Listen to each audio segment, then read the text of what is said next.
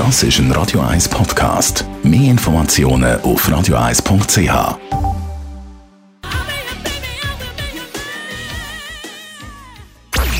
Die Sprechstunde auf Radio 1. Und da reden wir heute über Schnarchen. Sind der Grund für getrennte Schlafzimmer.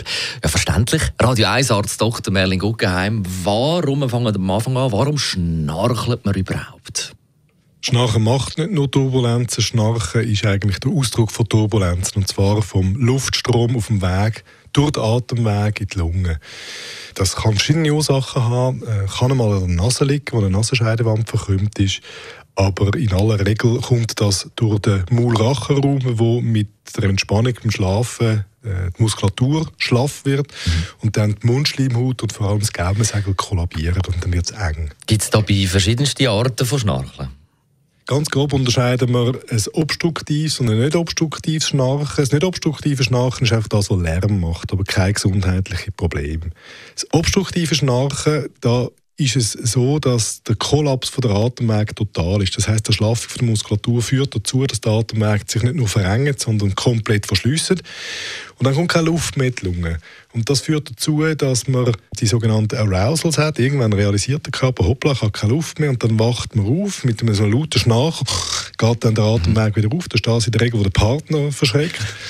Und dann schnarcht man wieder, bis der Atemweg kollabiert. Und die Zyklen, wenn die relativ regelmäßig sind, führen zu einer äh, schlechte Schlafqualität mhm. und langfristig auch zu gesundheitlichen Problemen. Was kann man dagegen machen? Man kann die bekannten, gut beeinflussbaren Risikofaktoren versuchen, in den Griff zu bekommen. Das ist sicher das Übergewicht. Äh, das ist ein großes Problem für Schnarchen. Ähm, man kann probieren, äh, sich sportlich zu betätigen. Der, erhöhte Tonus der Muskulatur dann schlägt sich auch bei der Rachenmuskulatur nieder. Dann gibt es Positionsänderungen, die man machen kann. Das man weiß, wenn man auf dem Rücken liegt, schnarcht man eher, als wenn man auf der Seite liegt.